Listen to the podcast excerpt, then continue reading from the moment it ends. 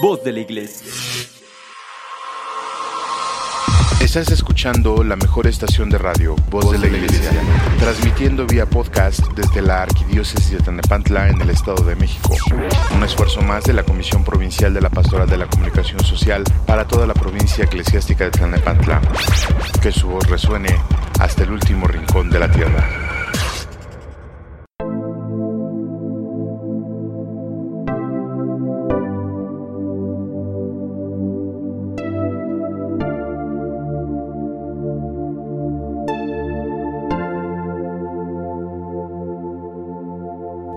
¿Qué tal estimado redescucha? Muy buenas tardes, le doy la más cordial bienvenida a este su programa en la línea de la fe. Y por increíble que parezca, pues ya estamos a la mitad del primer mes de este año, en este viernes 14 de enero del año del Señor del 2022. Y yo le agradezco su preferencia y su tiempo. Gracias de verdad por darme la oportunidad de entrar en su espacio a través de este medio. Eh, bueno, sin duda, pues este viernes se sigue antojando un poco navideño, aunque después de la emoción de los reyes, y en algunos casos la desilusión ya haya pasado y a pesar también de haber cerrado ya el tiempo navideño con el domingo anterior, pues este viernes todavía quedan por ahí algunos recuerdos de Navidad que se pueden disfrutar, espero yo, bueno, quién sabe, ¿verdad? Digo, sé que ya es tiempo de empezar a recoger los adornos y todo el asunto, pero aún así pues igual y hay cosas que podemos seguir disfrutando. Todavía venden pavos en el súper, así que todavía se puede disfrutar de una post cena navideña. Digo, yo también tengo todavía muchos dulces de los aguinaldos, entonces pues hay que seguir disfrutando, igual y se acaban en este mes. Por otro lado, pues le comento que por desgracia seguimos en pandemia, los contagios siguen a la alza bastante, bastante fuerte. Entonces, digo, hay que seguir utilizando los implementos de higiene que nos sugieren nuestras autoridades de salud, como el cubreboca y el gel antibacterial. Hay que evitar el contacto físico, hay que procurar el contacto social, hay que cuidarnos, seguimos, seguirnos cuidando ante todo. Recuerde que si nos cuidamos nosotros, pues cuidamos a los demás. Hay que ser un poco más responsables. Estos, esta alza de contagios, pues sin duda es indicador de que en las fiestas navideñas, pues nos importó poco o nada, ¿no? El hecho de que estuviéramos precisamente en pandemia. Pero bueno, vamos a pedir a Dios que esto vaya aminorando y vamos a, seguir cuidándonos todos, que así sea. Pues le comento que en este mes y la primera semana del mes que viene estaremos cerrando el tema de la persona emocional junto con la temporada pasada y luego daremos pauta para hablar de las otras personas o roles que forman y que conforman al ser humano. Vamos a concluir este tema eh, con un par de programas tipo taller que nos van a dejar bastante, bastante buenas cosas. Por el momento quiero traerle en este día y poner a su consideración una técnica más que herramienta que nos puede coadyuvar a cumplir con los cambios. Y es que hemos tratado este tema en los últimos dos programas y se ha abierto un abanico de ideas y complementos pues bastante interesantes que es justo y que tenemos que tocar supongo y ponerlos sobre la mesa sobre todo para su análisis. Este conjunto de ideas eh, se mueve como circunstancias que influyen directamente en la mentalidad y casi casi determinan si la persona realiza o no el cambio. Eh, ya habíamos hablado de una de estas ideas, sobre todo cuando decíamos que había cuestiones culturales que podrían eh, influir para no hacer los cambios e incluso o incluso para promover la inactividad e ir en busca de la comodidad y la quietud. Otra de estas ideas, si me lo permite, pues es sin duda la educación y hablar de la educación es algo complejo porque debemos de tocar cada arista de este tema, donde una persona recibe al menos cuatro tipos de educaciones diferentes que le van formando.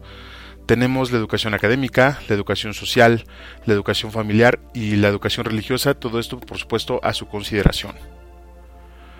Cada una de estas eh, educaciones o tipo de educación contribuye a la formación completa de la persona Quizás se le puedan ocurrir un poco más eh, acerca de estos tipos de educación, pero yo los englobé en estos cuatro grandes rubros, sobre todo porque cada uno de estos tiene un modelo bien definido y pues que está muy dispar entre sí, ¿no? En el mejor de los casos, en el peor de los casos se contraponen completamente y, e incluso hay algunos modelos que se demeritan entre ellos, cuando la realidad es que la educación, toda la educación que recibe la persona, pues debe, debería de ser coherente y debería de ser integral. Em, el resultado de una educación tan dispar y contrapuesta, pues es una persona con una mentalidad con problemas incluso de personalidad, ¿no? Donde para no confundirse más se va por lo simple, por lo más atractivo, que generalmente es lo más fácil.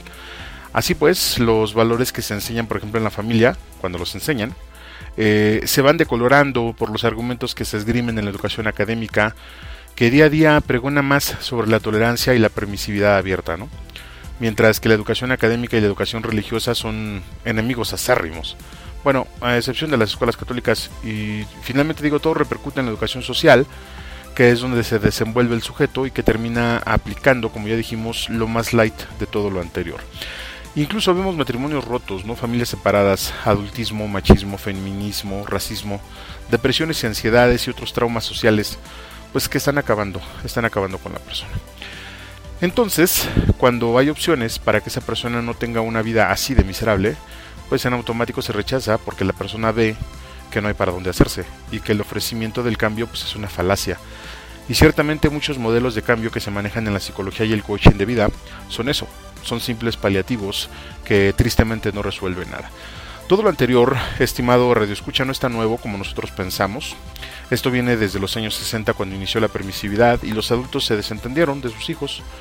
Bueno, no todos, pero desde ese entonces ha habido personas que se han dedicado a estudiar este comportamiento y aparte de las herramientas que mencionamos en programas anteriores, nació una técnica allá en Estados Unidos que denominaron en español programación neurolingüística que dicho sea de paso, se empezó a aplicar precisamente en la educación académica como una técnica que permitía aprender cómo funciona cada persona y mostrarle el conocimiento en el formato, si así le puedo llamar, que esa persona entendiera o aceptara mejor, con el fin de que dicha persona pues entendiera y aceptara los temas. Eh, se conoce también como PNL, programación neurolingüística, digo tampoco es nueva, es un conjunto de técnicas que se han venido utilizando desde hace mucho tiempo, pero en estos días se han puesto de moda o se ha puesto de moda y se ha visto que antes de aplicarla se tiene que hacer un estudio de la persona para saber qué tipo de persona es. Entonces, una vez que se conoce, se aplica dicha técnica.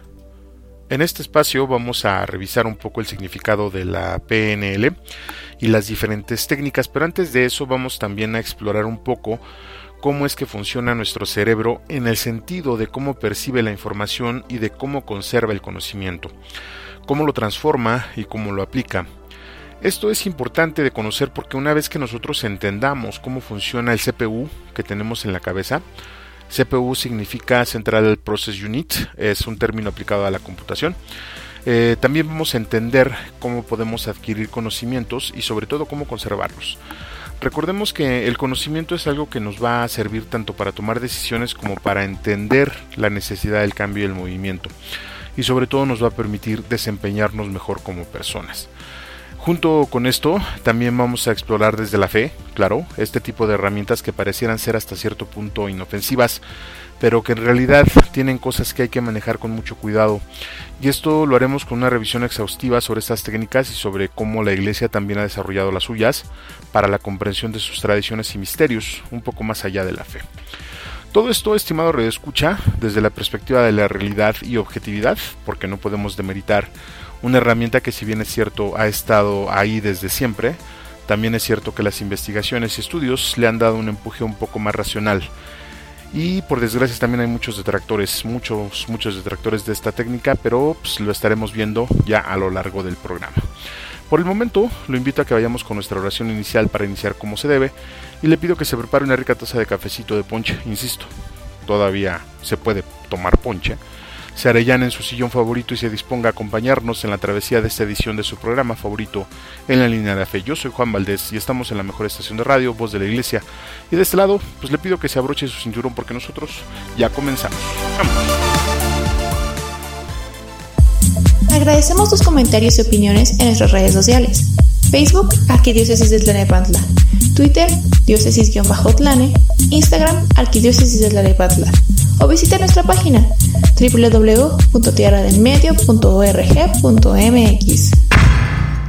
Nos da mucho gusto que sigas con nosotros. Continuamos en tu programa En la línea de la fe.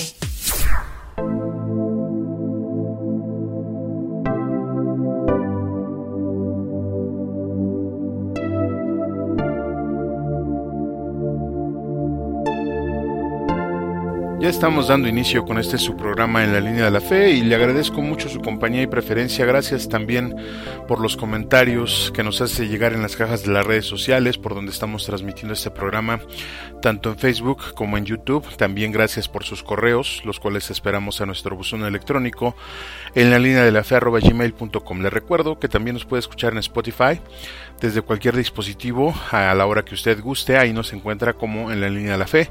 Y nuevamente, pues de verdad, muchas gracias por su preferencia. Hablábamos en la introducción acerca de la importancia de los diferentes tipos de educación y las herramientas que permiten asimilar más rápido este conocimiento. Una de ellas, pues decíamos, es la programación neurolingüística, que si bien no es una ciencia como tal, sí permite aplicar ciertas técnicas que nos van a ayudar a administrar y asimilar el conocimiento. En base a todo esto, pues a las, a las características perdón, de la persona. Pero pues eh, finalmente esto es una herramienta que está inserta no solo en la educación, sino que también se utiliza para cambiar, y lo ponemos entre comillas, cambiar la vida de algunas personas. Y como se ha puesto muy de moda eso del coaching personal, ahí es donde tiene un campo más abierto de aplicación y me atrevería a decir que de experimentación, porque algunas veces las técnicas que se aplican en nombre de la PNL no tienen un fundamento ni científico ni empírico, y eso es porque se diseñan y se aplican específicamente por persona y de forma muy muy particular. Ahora, no nos vamos a meter en rollos de coaching, pero sí vamos a tocar el tema de, la educación, de los tipos de educación que la persona recibe a lo largo de su vida, porque aparte de que cada tipo de educación aporta algo a la persona, también cada tipo de educación maneja un modelo diferente que puede determinar un menor eh, en menor perdón, o en mayor grado la capacidad de la persona en asimilar el conocimiento. Este modelo también va a permitir que el sujeto pueda o no desarrollar todas sus capacidades para que el conocimiento tenga más campo de aplicación. Cuando hablamos de modelos de educación nos referimos a la forma en cómo se nos educa, a los medios que se utilizan para transmitir el conocimiento y sin duda a la o las personas que brindan ese conocimiento. Dentro de esto y de la misma forma tenemos que entender que el contenido o, o materia sujeta de conocimiento va eh, ya es determinante para que el sujeto abra el conocimiento el entendimiento también. Luego tenemos el campo de acción que va a dejar beneficios al aplicar dicho conocimiento. Y finalmente los distractores, que son todas aquellas cosas internas o externas que pueden influir para que la persona reciba, asimile y ponga en práctica dicho conocimiento. En este segmento nos vamos a mover sobre cinco pilares, la materia, es decir, lo que se va a estudiar, el modelo, el medio, la aplicación y los distractores. Pero antes de continuar con el tema del día de hoy, Permítame saludar a todos nuestros amigos que nos escuchan en esta provincia eclesiástica, en las diócesis de Cuautitlán, Texcoco, en la diócesis de Nezahualcóyotl, Valle de Chalco, la diócesis de Catepec, en Teotihuacán, en la diócesis de Izcali y por supuesto la diócesis de Tlanepantla. Gracias por estar con nosotros y aprovechamos también para enviar un cordial saludo a todos los maestros, predicadores, sacerdotes, padres de familia, tutores, a todas aquellas personas que brindan y comparten conocimiento a los demás, de verdad, muchas gracias por permitir que ese conocimiento germine en otra persona. Pedimos por ustedes y por sus familias que Dios les siga bendiciendo siempre. Por supuesto, no podemos olvidar a las catequistas. Un abrazo también para todas ellas y todos ellos. Bueno, continuando con el tema que traemos en la bolsa, pues me gustaría empezar a hablar propiamente del medio, donde vamos a definir que el medio para transmitir el conocimiento puede ser una persona, un grupo de personas o incluso una institución. Todos ellos utilizan diferentes herramientas para transmitir el conocimiento, pero lo que es un hecho es que pocas de esas personas o instituciones se miran a sí mismas para denotar sus áreas de oportunidad y destacar sus habilidades. Me atrevería a decir que muchos de ellos solo aplican el modelo propuesto para que el sujeto aprenda, pero no van más allá de dicho modelo. Digo claro, no todos, algunos le meten algo de producción y demás, incluso utilizan otros recursos que fortalecen dicho modelo. Pero antes de continuar, permítame aclarar que cuando hablo de personas que comparten conocimiento, no me refiero a los maestros, ellos eh, entran en el círculo que estamos hablando, pero ahí entramos todos los adultos, todas aquellas personas que de alguna manera comparten y transmiten conocimiento que puede edificar la vida de las personas, y sobre todo aquellos que comparten información trascendental para el ser humano. Pero en sí, en sí, entramos todos, todos los adultos. Dentro de esto, también debemos comprender el concepto de ser maestro de uno mismo, algo que hablaremos al final de este segmento. Considero, como le comentaba, que el medio debe de tener la atención puesta en el sujeto que va a recibir la información y desde ahí analizar, ver y estudiar al mismo para saber cómo es, cuáles son sus gustos, cuáles son sus debilidades, cuáles son sus fortalezas y cuáles son las cosas que hay que incrementar, quitar, pulir o mejorar. Es decir, hay que aplicarle un FODA y después un océano azul a cada una de esas personas. Pero lo que creo que debemos evitar es pensar que los modelos de educación antiguos no funcionan ya. Porque, por ejemplo, el modelo de repetición para asegurar una retención en el cerebro sigue funcionando para algunas materias, mientras que el modelo de educación por competencias funciona en otra y el modelo de la mayéutica y el debate en otra, la ludotecnia, si cabe la expresión, funciona en otra, la educación propositiva en otra, la experimentación en otra materia. O sea, no podemos cerrarnos a un modelo específico solo porque se ha puesto de moda y sobre todo después de haber hecho el análisis pertinente del receptor de la información.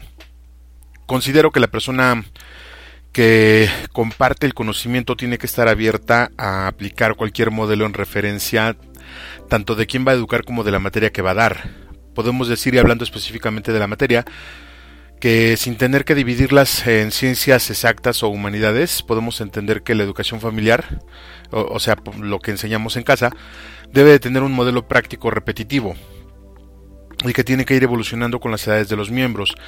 Mientras que la educación religiosa, por ejemplo, el modelo repetitivo funcionará en algunas cosas. Luego hay que pasarse el modelo por competencias, por aquello de los carismas luego el modelo lúdico para adentrarse totalmente en el modelo del entendimiento y reflexión, pero siempre, siempre en etapas diferentes. Porque entonces habrá que analizar que la materia que se dé trae en sí la exigencia del propio modelo. Por ejemplo, en las ciencias exactas, eh, ahí se requiere el aprendizaje de fórmulas, la comprensión de las mismas y el conocimiento de dónde se pueden aplicar. No vamos tan lejos. La historia, por ejemplo, es una materia que la mayoría de personas desprecian porque se les hace aburrida. Sin embargo, lo que hace aburrida dicha materia es el medio, porque no aplica el modelo correcto. Vemos, por ejemplo, las películas de superhéroes que hablan de la Segunda Guerra Mundial sin tener la intención de enseñar, enseñan, porque utilizan un modelo visual que ayuda a que el sujeto retenga el conocimiento por medio de la asociación.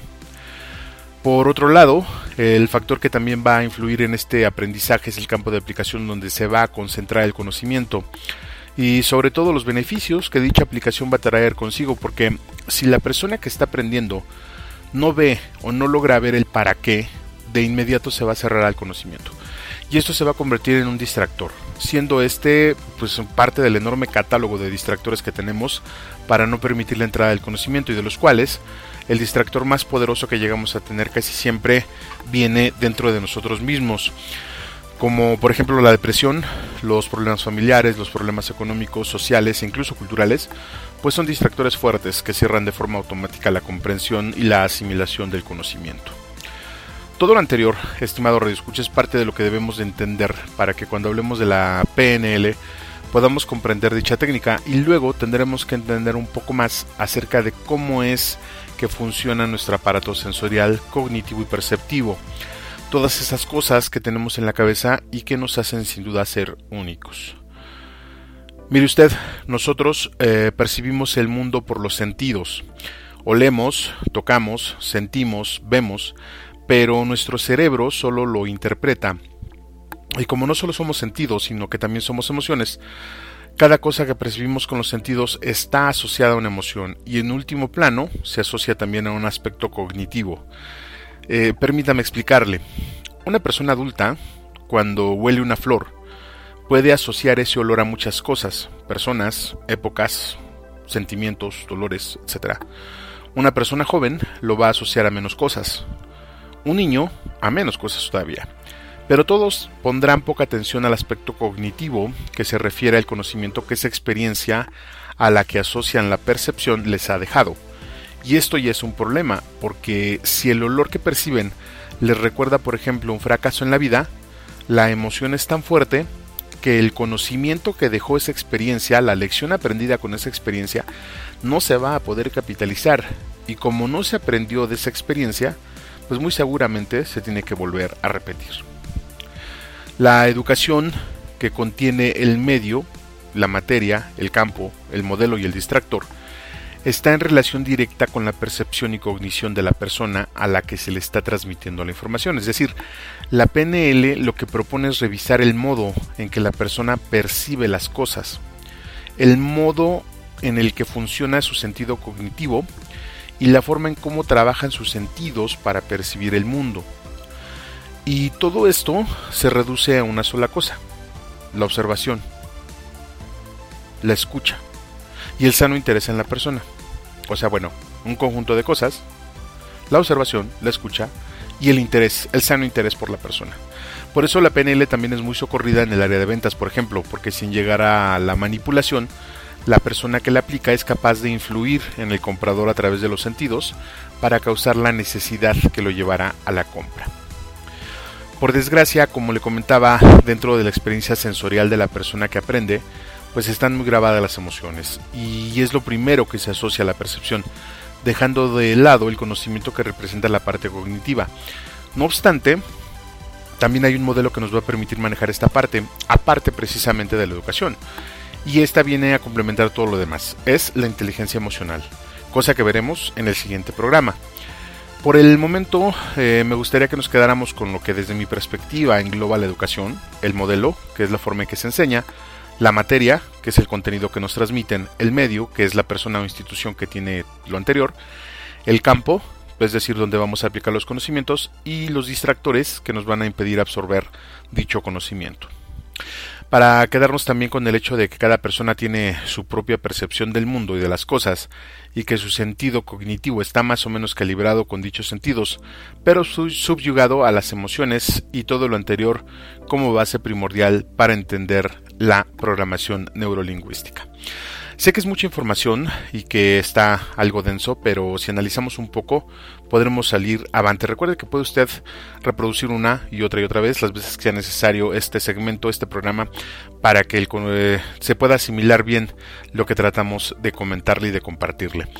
Le pido que me acompañe un corte musical muy muy breve y le recuerdo que usted está escuchando en la línea de fe. Yo soy Juan Valdés y usted está escuchando el mejor programa nuevamente en la línea de la fe. No se vaya, que enseguida regresamos. Estás escuchando la mejor estación de radio, Voz de la Iglesia y tu programa favorito en la línea de la fe. Vamos a una breve pausa musical y regresamos con tu amigo y anfitrión Juan Valdés. Ya volvemos. Nos da mucho gusto que sigas con nosotros. Continuamos en tu programa favorito, en la línea de la fe.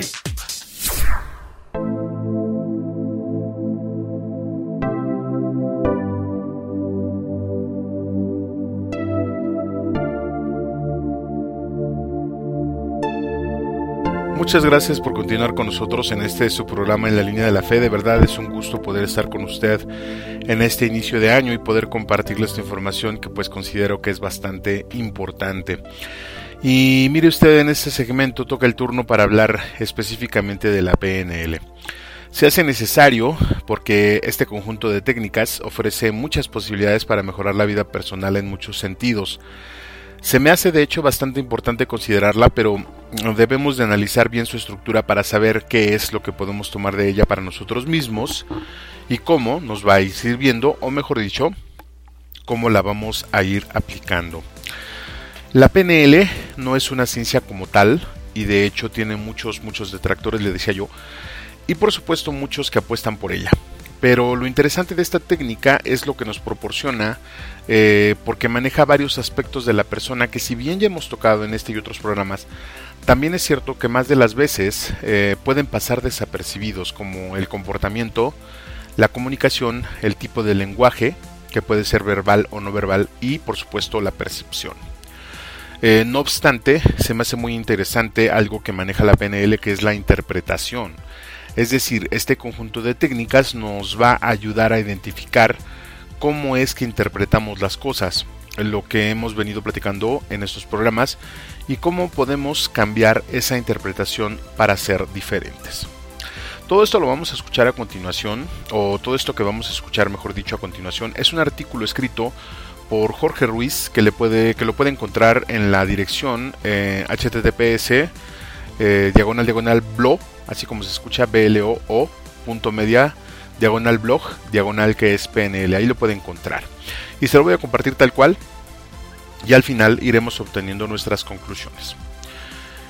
Y se titula Programación Neurolingüística, qué es y cómo utilizarla. Programación neurolingüística, concepto nuevo. Realmente la programación neurolingüística o PNL no ha aparecido ahora, tiene sus inicios en la década de 1970 y en estos últimos años se ha confirmado como una de las principales tendencias para potenciar nuestras habilidades personales y profesionales. La PNL usa técnicas y estrategias de comportamiento y comunicación para facilitar que las personas cambien sus pensamientos y acciones en favor de otros que den mejores resultados y con eso traigan éxito. ¿Qué es la programación neurolingüística? Como cualquier concepto o término, lo primero es entender lo que es y a qué se refiere. Se trata de una técnica que ayuda a reprogramar nuestro cerebro para superar nuestros bloqueos y ansiedades a través de nuevos modelos de conducta y comunicación, tanto interna es decir, con uno mismo, como externa hacia los demás. Permite poseer un alto conocimiento de nosotros mismos y nuestros recursos, facilitando el reconocimiento y la identificación de las conductas de los demás. La programación neurolingüística se inicia en los Estados Unidos por John Grinder, profesor de lingüística, y Richard Bendler, matemático y psicoterapeuta. Se basa en un mantra que da forma a todas sus técnicas y estrategias. Las personas exitosas tienen patrones de comportamiento comunes. Observando y reproduciendo estos comportamientos, no hay razón para no lograr los objetivos deseados. Según palabras de uno de sus fundadores, Richard Bandler, la PNL es una educación cerebral, una especie de manual de usuario. Todos tenemos una forma de pensar. Si se aprende a pensar de maneras diferentes, disfrutaremos de resultados y experiencias diferentes.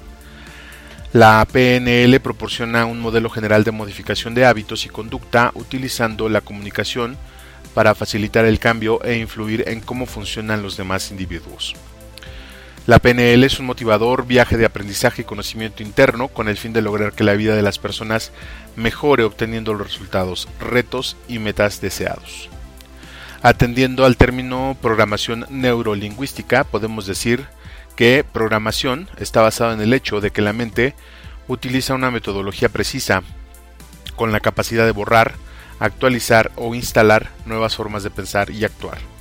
Neuro toma en cuenta cómo el cerebro procesa la información recibida y lingüística es una de las herramientas básicas de la PNL, que es conocer y trabajar el sistema de lenguaje verbal o no verbal.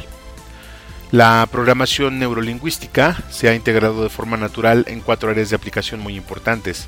La empresa, en la gestión de ventas, contratación, consultoría, formación, estudios, es un recurso clave para maniobrar de forma óptima las, estrategias propias de la negociación. En la ayuda emocional, en la psicoterapia, salud, trabajo social, una herramienta capaz de ayudar a modificar la mente y la conducta. Pedagogía, enseñanza y educación, formación y aprendizaje, eficaz para ayudar en el aprendizaje de las personas. Rendimiento en el deporte, optimización, evolución, consecución de objetivos, recursos para lograr y trabajar el desarrollo de la excelencia. Objetivo de la PNL. No es fácil intentar explicar cuáles son los objetivos de la programación neurolingüística, pues abarcan un gran abanico de posibilidades. Uno de los principales objetivos es identificar en qué consiste nuestro mapa mental y la realidad que se llama territorio. La PNL enfatiza esta cuestión, pues el mapa mental de cada persona, creada y generada por sus emociones y experiencias, no se ajusta a la realidad y es responsable de conductas negativas y poco exitosas. La programación neurolingüística nos permite encontrar la forma adecuada de actuar en este sentido, con el fin de realizar los cambios necesarios para aumentar nuestras posibilidades de alcanzar nuestros objetivos y mejorar nuestra conducta para cada situación. Conceptos importantes de la PNL. La PNL es una filosofía amplia con numerosos conceptos y vocabulario que armoniza una serie de técnicas y estrategias muy efectivas para la reeducación y modificación de la conducta. Algunos de los conceptos claves de la PNL son los siguientes. 1. Los filtros. Los filtros son una de las unidades básicas del proceso de conocimiento y aplicación de la programación neurolingüística. Las personas percibimos la información y los estímulos con nuestros propios filtros a través de tres connotaciones de situación, perdón, de actuación. Generalizando la información.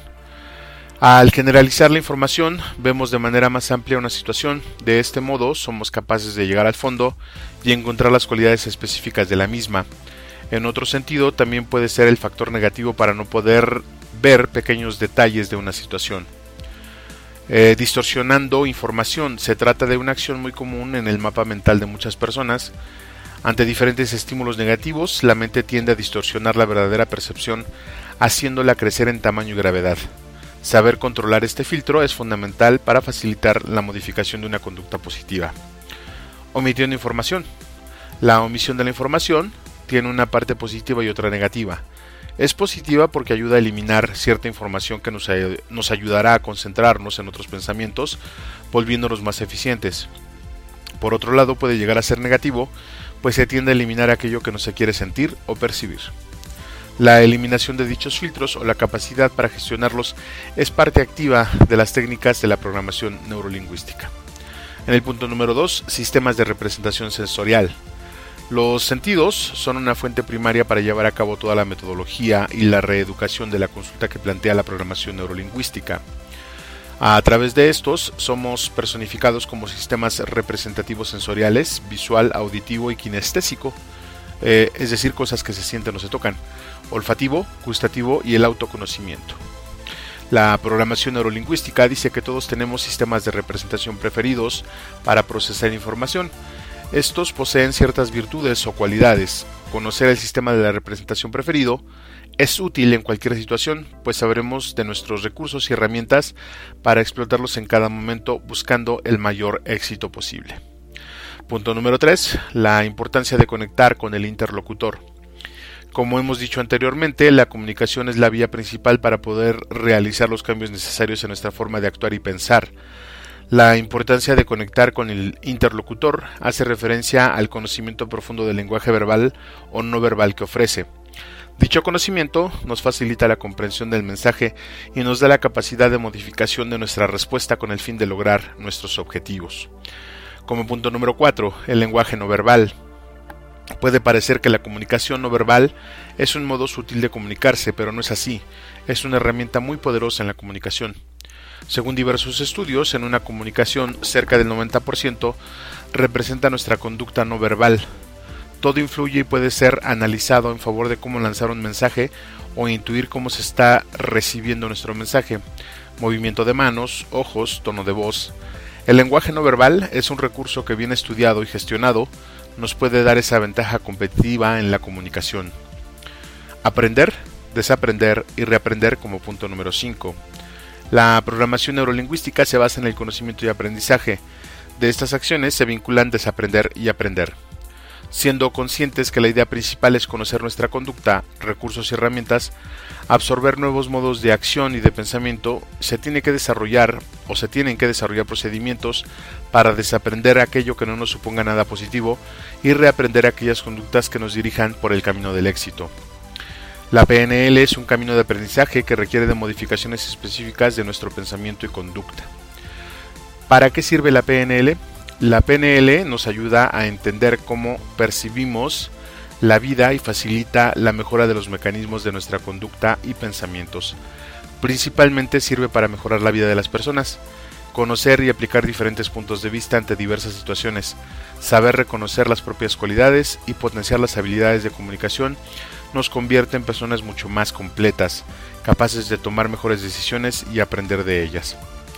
La programación neurolingüística es un proceso de aprendizaje a largo plazo que se integra en nuestra mente y es llevada a cabo durante toda la vida.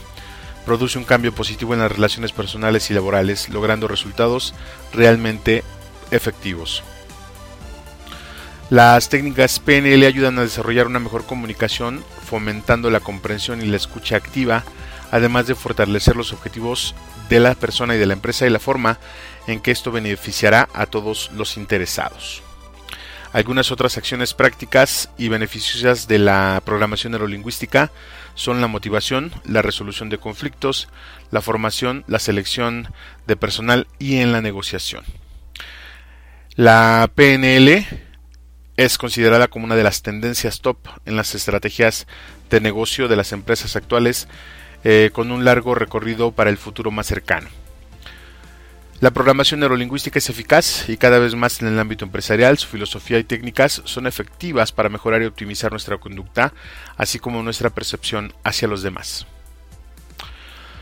Como pudimos escuchar, estimado Radio Escuche, para destacar algunos términos, podemos decir que la programación neurolingüística nos permite primero conocernos más, luego saber cómo funcionamos y lo mejor, saber qué es lo que tenemos que hacer para funcionar mejor y sobre todo entender en qué formato debemos de percibir, de recibir la información para poder procesarla. En el segmento anterior hablábamos de la educación y en este artículo se habla de que la programación neurolingüística utiliza el campo de la docencia como medio para explicar sus técnicas, pero recordemos que la educación y los modelos educativos los vemos y tenemos en todos lados, en todas las actividades. Por esto también, eh, cuando habla o cuando se habla de aprender y desaprender, es cuando podemos hacer match con el modelo educativo que mejor nos convenga, según lo que platicábamos ya en el segmento anterior.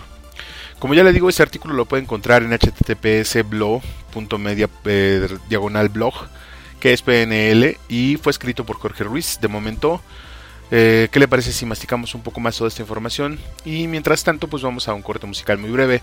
Y nosotros enseguida regresamos. No se vaya, porque está usted escuchando en la línea de la fe. ¿Por dónde más? Pues por la mejor estación de radio, voz de la iglesia. Nosotros enseguida regresamos. No se vaya.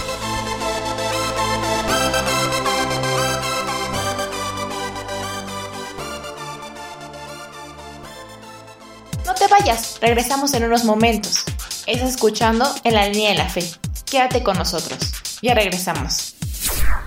Nos da mucho gusto que sigas con nosotros. Continuamos en tu programa en la línea de la fe.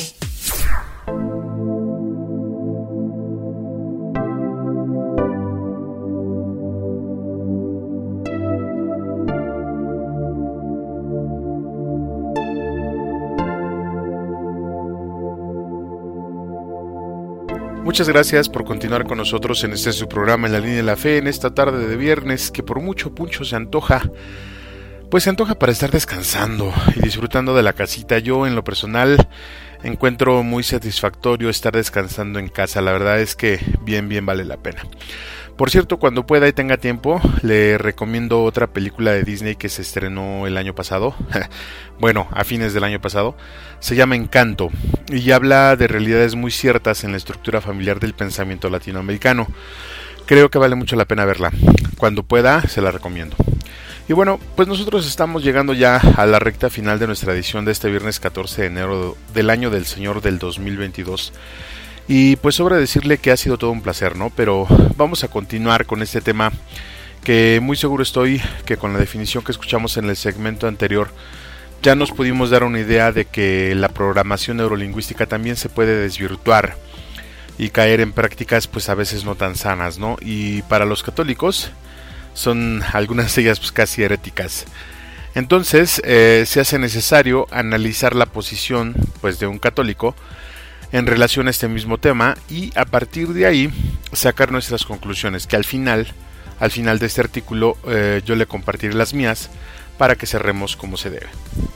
Aprovecho para pedirle que se siga cuidando. Eh, pues seguimos en pandemia le decía yo al principio que tenemos fuertes rebrotes por el omicron entonces hay que hay que ser más cuidadosos y hay que utilizar los implementos de higiene que se nos proponen como el gel antibacterial el cubreboca el desinfectante, evitar aglomeraciones, consumir vitaminas de preferencia naturales y evitar el contacto físico, pero reforzar el contacto social. Hoy más que nunca se hace necesario. Aprovecho también para invitarlo a participar en el sorteo anual de la diócesis. Si usted está vendiendo boletos hay que ponerle fibra. Aún nos quedan unas semanas antes del sorteo. Y si usted no ha comprado su boleto, pues le pido que lo haga. Igual y se saca la camioneta. Lo importante es ayudar. Recuerde que junto con el diezmo, esta ayuda está destinada a las obras que la iglesia tiene pendientes, entre ellas la ayuda a los sacerdotes que están en retiro y gastos médicos, entre otros. No deje pasar esta oportunidad de ayudar y participar, pues que estoy muy seguro que Dios le va a tomar en cuenta para que no se gane la condenación eterna. no, no es cierto. Siempre vale la pena ayudar. Ahí se le encargo si puede y si quiere, pues acérquese con su sacerdote también para que le pueda vender algunos boletos o con alguien de las fuerzas vivas seguramente todavía tienen por ahí. Vamos a dar inicio pues con este artículo. Este comentario está escrito por Mayra Novello o Novello, yo le prefiero decir Novello, y lo publicó en el portal católico de catholic.net. Ahí lo pueden encontrar si ponen en el buscador algo así como la neurolingüística está de moda. Y comienza de las de acá. Eh, en algunos lugares la programación neurolingüística está de moda. Es presentada como un medio para reformular el propio modo de ver las cosas, para abrir los ojos, el corazón, la mente a nuevas, a nuevas perspectivas, para afrontar la vida más allá de los límites de tensiones y prejuicios que se han incrustado con mayor o menor profundidad a lo largo de los años. Daremos a conocer algunos aspectos importantes para después presentar la manera católica de ver y vivir la propia realidad. Punto número 1. ¿Qué es propiamente la programación neurolingüística? Bueno, la programación neurolingüística, pese a que su nombre supone algo complicado, es simplemente un sistema que analiza la forma en que el ser humano procesa la información que recibe y la experiencia adquirida para comunicarse mejor y alcanzar más fácilmente y con éxito las metas propuestas. Esta técnica psicológica enseña a elaborar la información reprogramando a través de ejercicios el lenguaje utilizado por el cerebro, codificando y decodificando esta información y experiencia. Punto número 2. Sus orígenes y teorías.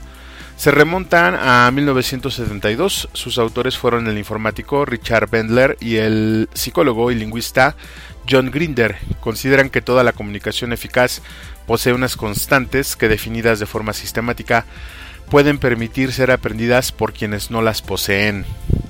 Estos autores parten de dos conceptos. El primero es el término neuro, que se refiere a nuestras percepciones sensoriales que determinan nuestro estado interior, tanto desde el punto de vista neurológico como en el subjetivo, que es el estado emocional del sujeto. El segundo es el lingüístico, que se refiere a los medios de comunicación humana. Es la comunicación verbal y no verbal que observamos en el comportamiento externo, que expresamos al comunicarnos y finalmente la palabra programación, que quiere decir que quiere definir nuestra capacidad para producir y aplicar programas de comportamiento. Se refiere a nuestra organización mental, cómo están organizadas nuestras categorías mentales que en las cuales quieren interpretar el mundo que nos rodea. Para esta teoría, una percepción sensorial determina un estado interior que a su vez produce un comportamiento que será percibido como un conjunto de informaciones sensoriales generadoras de un estado interior y posteriormente de un comportamiento de respuesta por parte del sujeto. Para la programación neurolingüística, el comportamiento exterior o estado interior y organización interior están estrechamente vinculados entre sí, por ello, no se puede actuar sobre uno de ellos sin afectar a los otros dos. Estos tres elementos están determinados por las creencias y valores que el sujeto aplica según las circunstancias. La programación neurolingüística se basa en lo que llama sistemas de representación sensorial, que son el sistema visual, el auditivo y el kinestésico, información que recibe nuestro cerebro de los movimientos del cuerpo. Lo que diferenciará a cada sujeto es que unos usarán de forma predominante la visión para recoger información de su entorno, en detrimento de los otros dos canales, auditivo y kinestésico, mientras que otros sujetos usarán de forma predominante el canal kinestésico a costa de los otros dos. Algunos de los temas tratados en los recursos. Eh, eres energía, aprenderás a usar los rayos, la vida orgánica, a vivir en el presente, a reconocer cómo piensa la mente y cómo actúa el espíritu, el karma y cómo remediarlo. Autocuración y centros de energía. Reconocer que es una enfermedad eh, y a canalizar, armonizar, filtrar o quitar excesos de energía con los centros de poder, logrando así la curación de las personas que te rodean y de ti mismo. Funcionamiento de la mente. Desarrollar los procesos de pensamiento para aprovechar un mayor porcentaje de nuestro cerebro Puertas dimensionales. Identificar cuántas dimensiones manejamos realmente.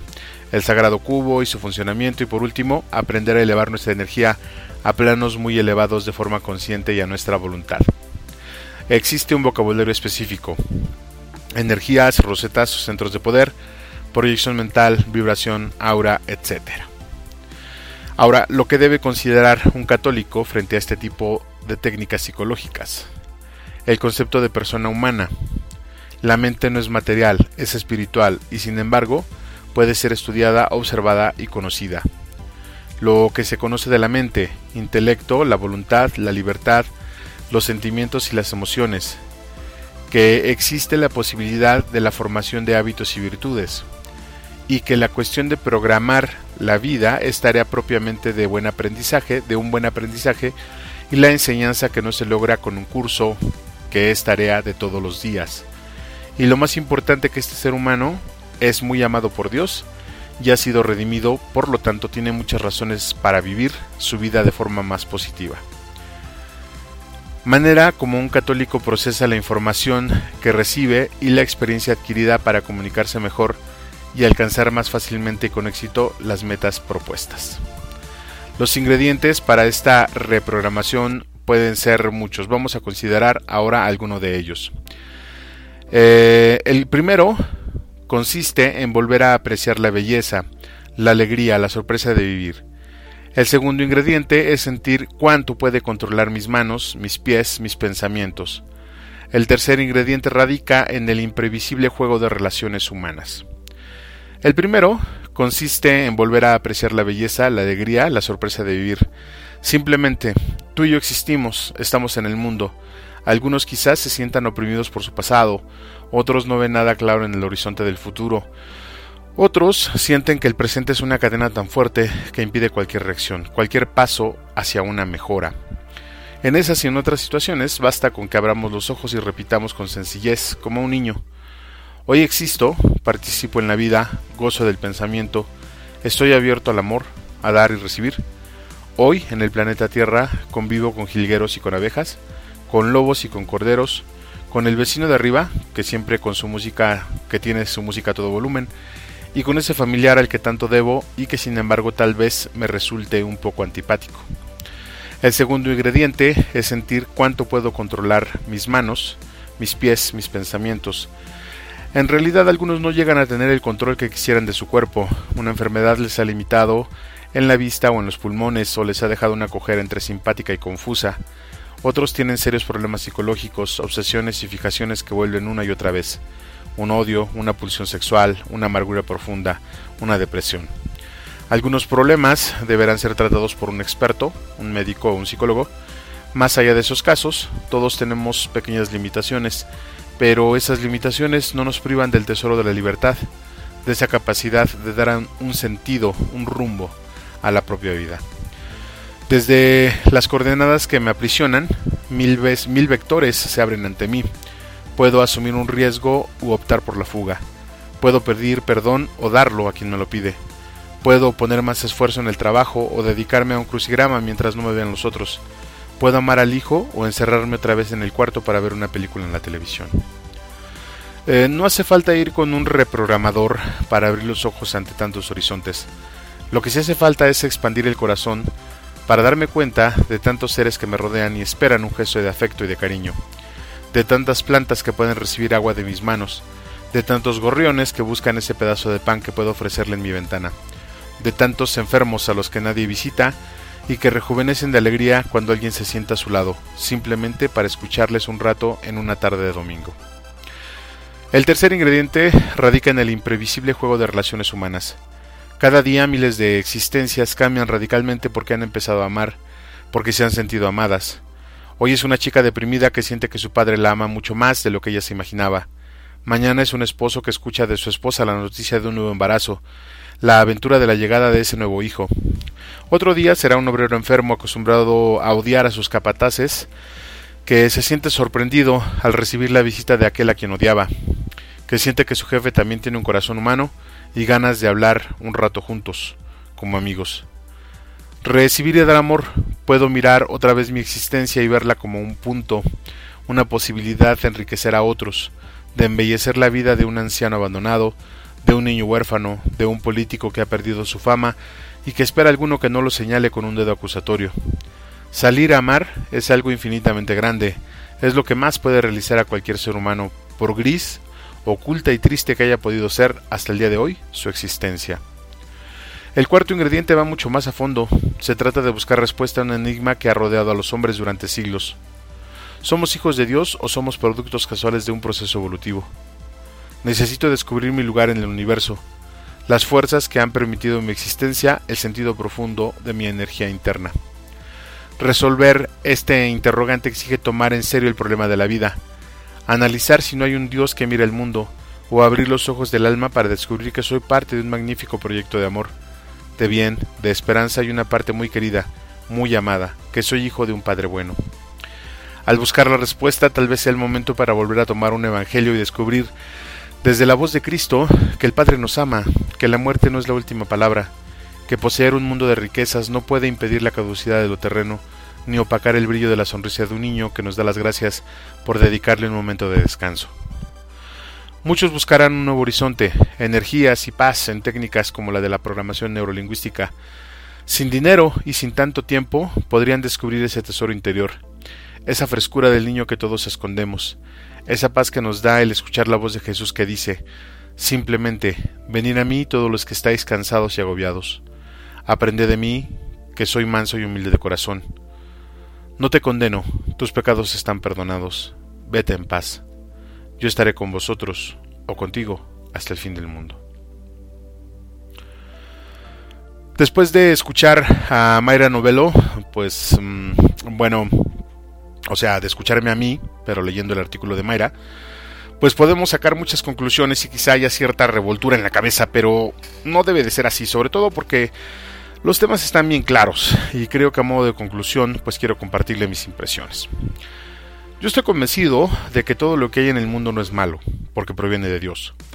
Pero también creo que no todo es conveniente para todos, o sea, hay cosas que para unos sí serán convenientes y para otros no. Luego creo que hay cosas, paradigmas que debemos de aceptar que están dentro de la fe y fuera de nuestra comprensión. Y que también el ser humano es fuente de poder y entendimiento muy grande. Por algo estamos hechos a imagen de Dios. Novelo expone los peligros que tiene la PNL como cualquier otra técnica mal utilizada o utilizada en exceso. Vemos, por ejemplo, que la medicina, siendo tan noble como es, puede practicar la eutanasia, que los católicos vemos como algo que no se debe de hacer pero todos los tratamientos que ofrecen para la cura de las enfermedades son buenas. Entonces, pues eso quiere decir que la programación neurolingüística tiene sus aspectos buenos, que son los que debemos utilizar, pero no caer en los excesos, como los que dice la autora. Es decir, que todo es sujeto de valorización humana, ontológica, dogmática, moral, ética, y al momento de someterla a este crisol es donde vamos a ver qué tan dañina puede ser para nosotros en base a nuestras circunstancias, creencias y costumbres. No obstante, eh, yo no considero que la programación neurolingüística se tenga que descartar por completo. Lo que sí creo es que se tiene que hacer a un lado el pensar que la programación neurolingüística es la solución a nuestros problemas. Como cuando vamos al psicólogo y pensamos que nos darán una píldora para solucionar nuestros problemas y dejar de cometer estupidez y media. Digo, todos lo pensamos en algún momento. Y finalmente, pues dentro de estas capacidades que el ser humano tiene y que Novelo expone, eh, exaltar las que podemos mejorar con el discernimiento, la educación y la formación, el autoaprendizaje, las lecciones aprendidas y la experiencia. Y eso sí, pedir la luz del Espíritu Santo y a la luz del Espíritu Santo las pistas donde podamos aplicar este conocimiento para que sea funcional y seamos mejores personas. Creo que la programación neurolingüística, así como la oración, son herramientas con propósitos diferentes pero con el mismo fin. Y para concluir, solo quiero comentarle que el término de ser maestro de uno mismo se refiere a verse en tercera persona, conocerse y buscar todo aquello que nos nutra, y esto puede ser desde la experiencia y las lecciones aprendidas que nos van a permitir no caer en lo mismo, dejar de hacer las mismas cosas, aprender y desaprender, porque recuerde que el que hace lo mismo esperando resultados diferentes, pues definitivamente está loco o está menso. Entonces, pues hay que cambiar. Ojalá que toda esta información eh, sea de utilidad en su vida y contribuya un poquito para ir girando la piedra en la dirección correcta. Por el día de hoy hemos llegado al final de nuestra edición y le reitero mi agradecimiento por su tiempo y por el espacio. No se olvide escribirnos en la línea de la gmail.com o déjenos sus comentarios en las redes sociales que los estaremos revisando y leyendo con avidez. Como en cada emisión, le agradezco al equipo de comunicaciones de la diócesis que hacen posible que este programa salga al aire, a Jessica y Oscar en el diseño, a César en sistemas, al buen Chuy en administración, a Raúl y a José María en los medios y al padre José Luis encargado de esta tripulación. De verdad, muchas gracias por su apoyo. Junto con ello, a nuestras voces en off, Gustavo Pérez, Lupita Martínez, Ara Camacho, a nuestro equipo editorial, al profesor Herrera, a Daniela Reséndiz, al Ministerio de Música de la Zona por la contribución musical, a nuestro editor de medio tiempo, Víctor Generito Valdés, y a todas las personas que hacen posible que este programa esté al aire. De verdad, muchas, pero muchas gracias. Yo soy Juan Valdés y le agradezco el deleite de su compañía. Muchas gracias por todo y que tenga usted un excelente, pero de verdad, un excelente fin de semana.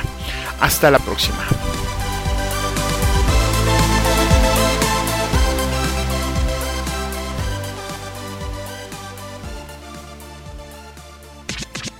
Gracias por acompañarnos en tu programa favorito en la línea de la fe.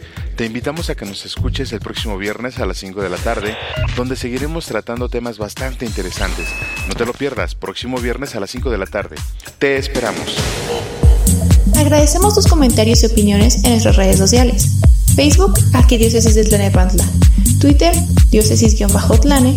Instagram, Arquidiócesis de Tlanepantla.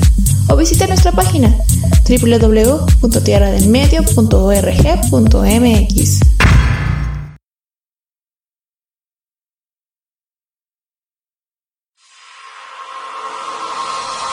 Estás escuchando la mejor estación de radio, Voz de la Iglesia, transmitiendo vía podcast desde la Arquidiócesis de Tlanepantla en el Estado de México. Un esfuerzo más de la Comisión Provincial de la Pastoral de la Comunicación Social para toda la provincia eclesiástica de Tlanepantla. Que su voz resuene hasta el último rincón de la tierra. Voz de la Iglesia.